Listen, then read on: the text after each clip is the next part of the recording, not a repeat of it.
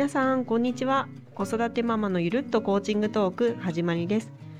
今日は緊急でお伝えしたいことがあって私川友が一人でお届けします。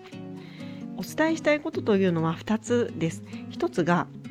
え実はブルーミングコーチングスクールではスクールに興味のある方を対象に無料説明会をやっているんですが、え日曜の夜にのりこさんという方がこのポッドキャストを聞いて申し込んでくださったんですがちょっとせっかくねあの無料説明会の申し込みフォームに登録していただいたんですがメールアドレスがエラーになってしまって返信が送れなかったんですね。すみません。ちょっと個人的なご連絡で大変恐縮なんですけれどももしのりこさんこのポッドキャスト聞いてましたらこのポッドキャストの適用欄にあるえお問い合わせ先のメールアドレスでもいいですしあともう一度お申し込みフォームに申し込んでいただいても構いません。ちゃんと連絡の取れるメールアドレスをもう一度教えていただけると幸いです。のりこさんよろしくお願いします。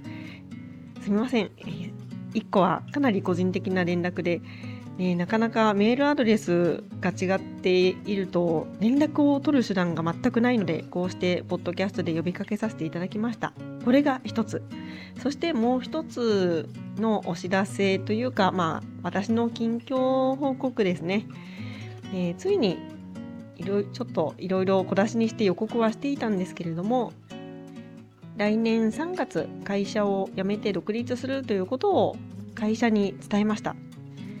ね、実は今日直属の上司とあとそのさらに上の上司2人に辞めますっていうふうに伝えたんですね。でいやこれいざ伝えるってなると本当に私緊張しちゃって最初うちの会社あのまあ、早期退職制度というのがあるんですけれども今回それに応募するっていう形で辞めますって伝えたんですけれども人事部の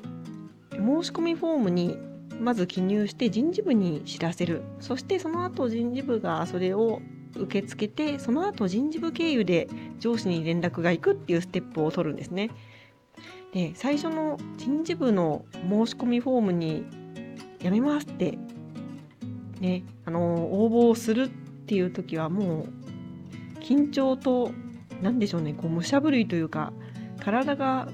ブルブル震えながら入力フォームを「えい!」って送信するっていう何とも言えない緊張感の中で送信しましたそして、まあ、人事部が無事受け付けて1週間後に直属の上司にメールしますメールでお知らせしますっていうふうに人事部からメールが来たんですけれどもいやその1週間も本当にもうそわそわするというか不安でいっぱいでしたねでどんな不安かっていうと今まで独立するいつかね独立するんだって決めていたもののやっぱりどこか現実的じゃなかったというかまだ先のことだろうって感じだったんですよ。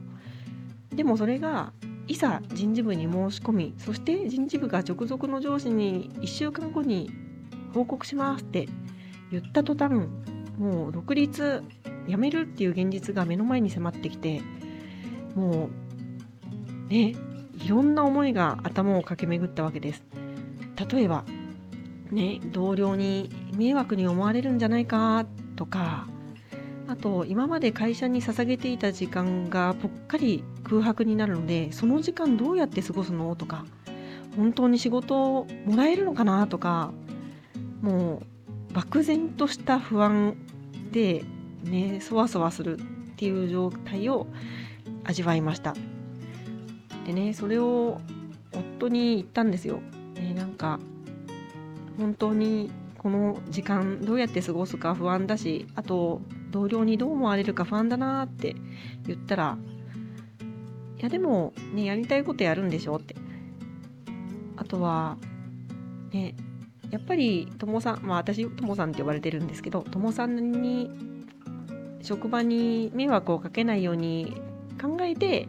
3月末で辞めるって決めたんでしょ全然迷惑かけてないよ。大丈夫だよって言ってくれたんですね。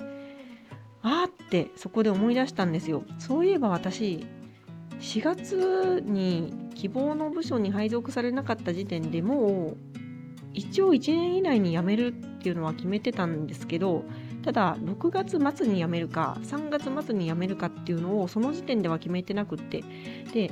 どうせ辞めるって決めてるんだったら早い方がいいよっていろんな人に言われたこともあって実は6月末に辞めようかなって考えてた時期もあったんです。でもやっぱりその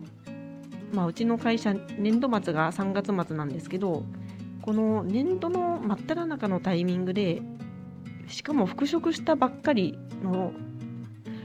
復職したばっかりですよ。のタイミングで辞めるっていうのはやっぱりちょっと周りに申し訳ないな。ねあのせっかく自分に割り当ててもらった仕事も他の人にすぐ振らざるを得ないから迷惑かけちゃうなっていうことで、ね、自分の気持ちを納得感を優先して3月末って決めたんですね。そっかそういえば私そうやって一応会社の周りの、ね、役割分担なんかに配慮した上で3月末に辞めるって決めたんだったっけなーってその頃その時ねはっと夫の言葉で思い出したんですよそしたらねもう結構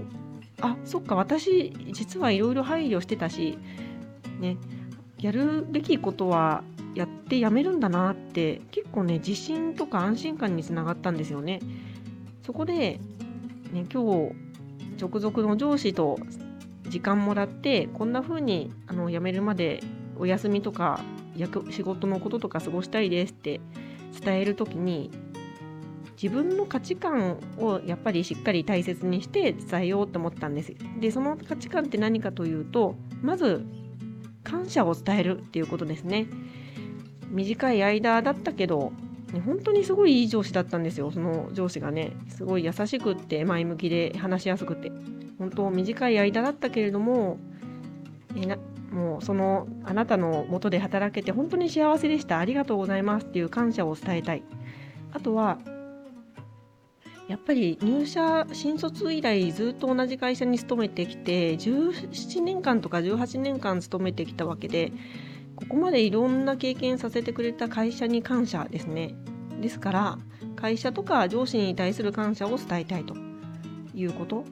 そしてもう一つの価値観がやっぱりまうん立つ鳥後を濁さずというかやるべきことはちゃんとやって周りの人にも配慮して、ね、自分なるべく周りの人に負担かけないようにっていうか迷惑かけないで、ね、やるべき仕事はちゃんとやってやめようっていうことですね。なので一応この年度末までの自分の仕事の入り具合なんかも見越した上でちょこちょこっと有給を飛び石で消化したりしながら辞めるっていうスケジュールも作って上司にねできるだけ自分の仕事消化して、ね、あのなるべく負担かけないように辞めたいですって伝えたんですね。でそうするとやっぱりその立つ鳥後を濁さずとかあとちゃんと感謝を伝えるっていう価値観をしっかり持ってあの直属の上司と話したらやっぱり自分も気持ちよく前向きにこの辞めますっていうのを伝えることができたしあと上司もすごい爽やかに応援してくれたんですよね。で辞めるってどうして？って言って実はこういうことやりたいから独立するんです。これから中小企業診断士とコーチングの資格を生かして経営者さんの伴走支援をしたりあと創業したいっていう人の夢を形にするようなお手伝いをしたりあと人材育成のための研修なんかをやる仕事をしたいんです。ってまっすぐ伝えたらすっごい応援してくれたんですね。すごい頑張って頑張ってね応援してるってお互い頑張ろうねって前向きに応援してくれたんですね。あーそっかやっぱりいろいろ不安感はあったけど自分の価値観に基づいてまっすぐに伝えて感謝もしっかり伝えるとやっぱりお互いに気持ちよくこういった話し合いもできるんだなって思ってすごいいい学びになりました。一つ面白かったのが今回あの上司とその上の上司 2, 2人の上司に辞めますって独立しますって伝えたんですけど2人とも独立しますって伝えた後にえ会社作るの？ってすぐ聞き返してきたところがあ2人ともなんか面白いこと聞くなっていう感じで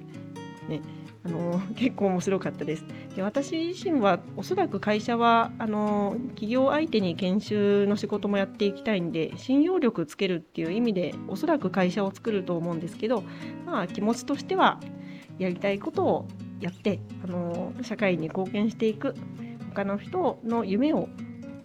実現するお手伝いお手お 噛んじゃった実現するお手伝いをするっていうことをやっていきたいなと思います。喋り出したら結構長くなっちゃいましたね。では、えー、今日は私の近況報告、そしてのりこさん、もう一度連絡くださいとの個人的なアナウンスでした。それでは今日はこの辺でまたお会いしましょう。バイバイ。